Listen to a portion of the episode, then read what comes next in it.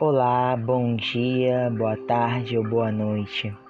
Vamos para mais um podcast Iluminação, o podcast que ajuda a você se iluminar interiormente. E nesse episódio vamos com o capítulo 5 do Evangelho segundo João. Vamos lá? Algum tempo depois, Jesus subiu a Jerusalém para uma festa dos judeus. Há em Jerusalém, perto da Porta das Ovelhas, um tanque que em aramaico é chamado Betseda, tendo cinco entradas em volta. Ali costumava ficar grande número de pessoas doentes e inválidas, cegos, mancos e paralíticos. Eles esperavam o movimento nas águas. De vez em quando descia um anjo do Senhor e agitava as águas. O primeiro que entrasse no tanque, depois de agitadas as águas, era curado de qualquer doença que tivesse. Um dos que estavam ali era paralítico, fazia 38 anos. Quando ouviu deitado e soube que ele vivia naquele estado durante tanto tempo, Jesus lhe perguntou: Você quer ser curado? Disse o paralítico: Senhor, não tenho ninguém que me ajude a entrar no tanque quando a água é agitada. Enquanto estou tentando entrar, outro chega antes de mim. Então Jesus lhe disse: Levante-se, pegue a sua maca e ande. Imediatamente o homem ficou curado, pegou a maca e começou a andar. Isso aconteceu num sábado e, por essa razão, os judeus disseram ao homem que havia sido curado: Hoje é sábado, não lhe é permitido carregar a maca. Mas ele respondeu: O homem que me curou me disse: Pegue a sua maca e ande. Então lhe perguntaram: Quem é esse homem que lhe mandou pegar a maca e andar? O homem que fora curado não tinha ideia de quem ele era ele, pois Jesus havia desaparecido no meio da multidão. Mais tarde, Jesus o encontrou no templo e lhe disse: Olhe, você está curado. Não volte a pecar, para que algo pior não lhe aconteça. O homem foi contar aos judeus que fora Jesus quem o tinha curado. Então os judeus passaram a perseguir Jesus, porque ele estava fazendo essas coisas no sábado. Disse-lhes Jesus: Jesus, meu pai continua trabalhando até hoje, e eu também estou trabalhando. Por essa razão, os judeus mais ainda queriam matá-lo, pois não somente estava violando o sábado, mas também estava dizendo que Deus era seu próprio Pai, igualando-se a Deus. Jesus lhes deu esta resposta: Eu lhes digo verdadeiramente que o filho não pode fazer nada de si mesmo, só pode fazer o que vê o Pai fazer, porque o Pai faz o filho também faz pois o Pai ama ao Filho e lhe mostra tudo o que faz.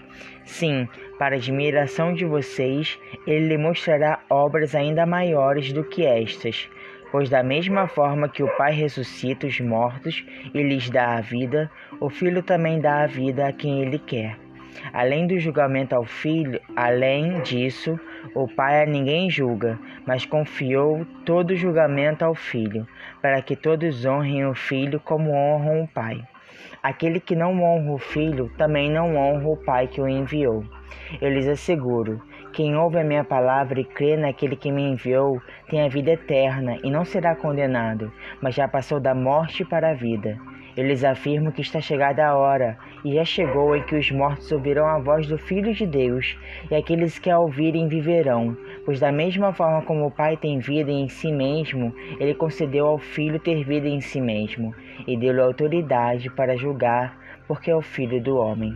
Não fiquem admirados com isto, pois, estás, pois isto pois está chegando a hora em que todos os que estiverem nos túmulos ouvirão a sua voz e sairão. Os que fizeram bem ressuscitarão para a vida, e os que fizeram mal ressuscitarão para serem condenados. Por mim mesmo nada posso fazer. Eu julgo apenas conforme ouço, e meu julgamento é justo, pois não procuro agradar a mim mesmo, mas aquele que me enviou. Se testifico acerca de mim mesmo, o meu testemunho não é válido. Há outro que testemunha em meu favor, e sei que o seu testemunho a meu respeito é válido. Vocês enviaram representantes a João, e ele testemunhou da verdade. Não que eu busque testemunho humano, mas menciono isso para que vocês sejam salvos. João era uma candeia que queimava e irradiava luz, e durante certo tempo vocês quiseram alegrar-se com a sua luz. Eu tenho um testemunho maior que o de João, a própria obra que o Pai me deu para concluir, e que estou realizando testemunha que o Pai me enviou. E o Pai que me enviou, ele mesmo testemunhou a meu respeito. Vocês nunca ouviram a sua voz, nem viram a sua forma, nem a sua palavra habita em vocês, pois não creram naquele que nele enviou. Vocês estudam cuidadosamente as Escrituras, porque pensam que nelas vocês têm a vida eterna, e são as Escrituras que testemunham a meu respeito.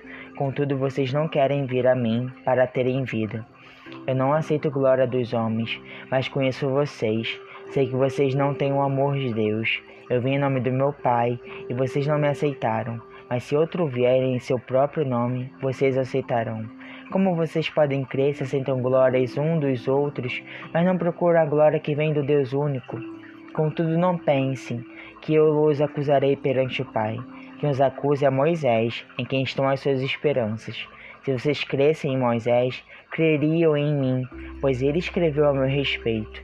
Visto, porém, que não creram no que ele escreveu, como crerão no que eu digo? Por aqui ficamos com o nosso podcast Iluminação, com episódios da leitura da Bíblia do Evangelho segundo João. Fique em paz, muita paz.